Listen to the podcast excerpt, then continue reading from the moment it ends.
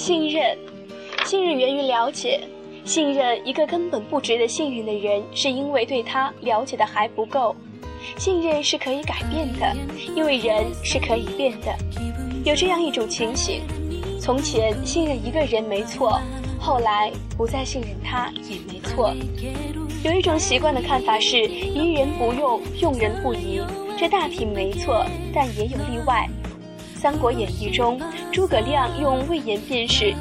由此看来，疑人不用，不能一概而论。关键在于驾驭得了，处置得当。一个社会的风气越好，人与人之间之间的信任度也越高。反之亦然。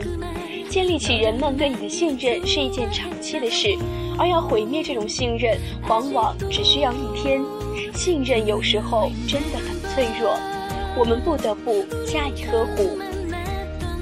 对于胸怀，心胸宽广者如海，心胸平常者似河，心胸狭小者若沟渠。心胸狭小的人多烦恼，别人不能公正的对待他，会使其烦恼；自己的机遇不如人，也会使其烦恼。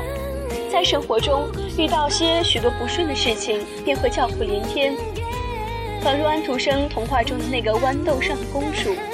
一个人有了宽广的胸怀，他的生活中便多了理解，多了宽容，多了温和，多了宠辱不惊的气度。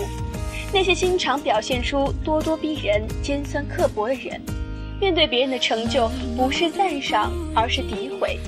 有胸怀者能见贤，如春秋时齐国龅牙叔利剑管仲，自己甘居其下。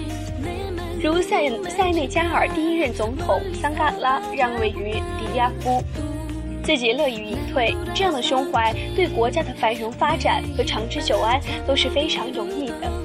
成大事者有胸怀，这样的人不会成日急于毛算子比试试，整天着眼于蝇头小利，枉费了许多时间和精力。